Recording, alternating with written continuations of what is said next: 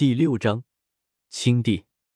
不过我的这条洞天归一路既然已经完成了大半，我就顺势完成这一步吧。周通暗道，在打神石真命前往阳神世界的这一段时间中，周通更进一步研究了仙古时期仙僧一脉的传承。这一脉对空间和心灵有着极深的了解，其中就有类似于一花一世界、掌心佛国这样的大神通。一千两百九十六个洞天的融合与升华，放在以前肯定是一个大问题，但是放在现在，却已经不再是那么难的问题了。更别说自己的打神石真命在阳神世界的时候，就已经在好几位圣皇的帮助下完成了大半。而且，周通自己第三式斩混沌体化凡体，其实已经参悟的七七八八了，有着不灭经作为指导。周通在这一步上参悟起来比其他人简单的多了。现在趁机将洞天归一路走完，或许能从中看到一些不同寻常的东西。毕竟，这是一种前所未有的修行之道，是从另一个角度来阐释大道。这种全新的东西极易引发思考。只要这一步能成，或许要胜过自己万年苦修。不过，在参悟这条路的时候，还是先定下一个时间吧，五千年之内若是不能参悟出来，就暂时放弃。周通随即将目光看向了自己十洞天神环之中的一只被封印在神元之中的小凤凰，这是天皇子的肉身。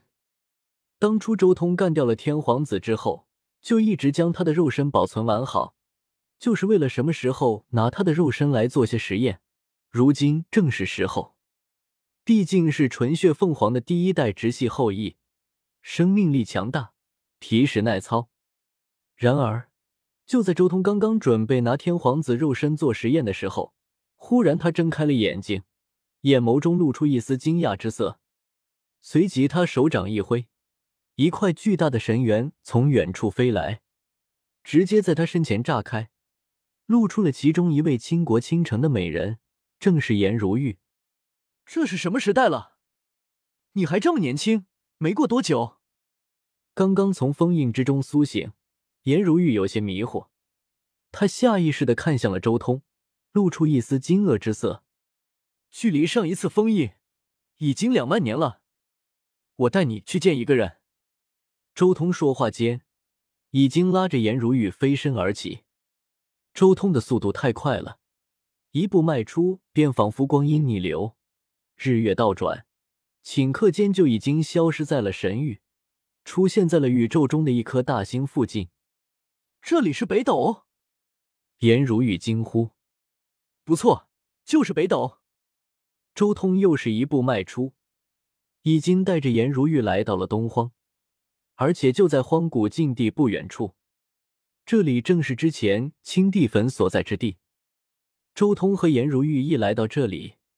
顿时看到了两道盘坐在一块大青石上的两道身影，其中一人年轻气盛，气血如骄阳般璀璨夺目，正是周通的血皇化身；而另一人则身形枯瘦，满头灰发，而且还在不断的咳嗽，仿佛重病一般。先祖，颜如玉一见此人，顿时惊呼：“是我。”没想到我二十多代之后的后裔还能出现你这般惊艳之人，不错。枯瘦老人对着颜如玉点了点头，眉宇间带着一丝赞许。不论如何，能修炼到准地九重天，都算得上金金才绝艳了。要知道，即便是弟子古皇子，其实也就差不多这水平，更别说颜如玉只是青帝的二十多代后裔。二十多代之后。血脉之力其实已经没有多少了。见过青帝，周通对着青帝行了一礼，毕竟是自家老婆的祖宗。不过他看得出来，眼前的青帝只是一个元神显化出来的。道友果然强大，傲视天下，以一己之力杀进禁区至尊，横扫禁区，功绩辉煌耀万古。青帝一边咳嗽，一边开口赞叹道：“前人铺路。”若非先辈血战，这一世恐怕就是最黑暗的一世了。周通说道。他话音很平淡，丝毫没有将功劳全部揽在自己身上的意思。周通很清楚，那些先辈都不知道干掉了多少至尊了。狠人大帝就独自一人扫平了圣灵一脉祖地，那可是一整个禁区啊！之后虚空大帝也杀了五六个至尊，恒宇大帝也杀了一个，无始大帝也至少杀过两个，就连眼前的青帝都杀过神虚的两尊圣灵，更别说还有那九大圣体、九尊圣体，也不知道耗死了多少禁区至尊。如果没有这些人，这一世成仙路。天知道有多少至尊出世，到时候周通就算底牌再多，也不够消耗的。往事已矣。青帝叹息了一声，随即说道：“我将自己肢解了，元神进入荒塔之中，却没想到将自己送入了绝境。若非道友，恐怕我将会一直沉睡至死。举手之劳罢了。”周通道。当初第一次成仙路开启之时，周通就融合了青帝莲，前往星空与那些至尊一战。也是那一战之中的那些至尊血刺激到了青帝莲，从而间接影响到了青帝。事实上，原著中叶凡体内的那一株青帝莲，也是在他经历了至尊战，汲取了至尊血之后，才渐渐显化出超越叶凡想象的神通。青帝微微点头。随即阐述他的道，并且与周通以及血皇一同论道。如今这个世上，除了当世仅有的几件仙器之外，已经没有什么东西能容纳他的元神了。青帝这一步与血皇山古皇将自己与凤池六金堂融为一体极其相似，但却要强大的多。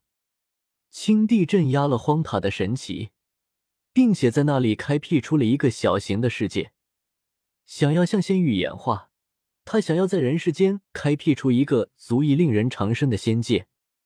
不得不说，青帝精彩绝艳，气魄惊人，且他真的是太强大了。他不求人，也没有借助任何外力，仅仅依靠自身，想要开辟创造出一个真真正正的、足以令人长生不朽的仙域，这根本是在逆天而行。周通还有他的血皇化身，以及青帝三人在此地畅谈大道，细说长生法。简简单单的一些话语之中，却蕴含着天地间最为玄妙的智理。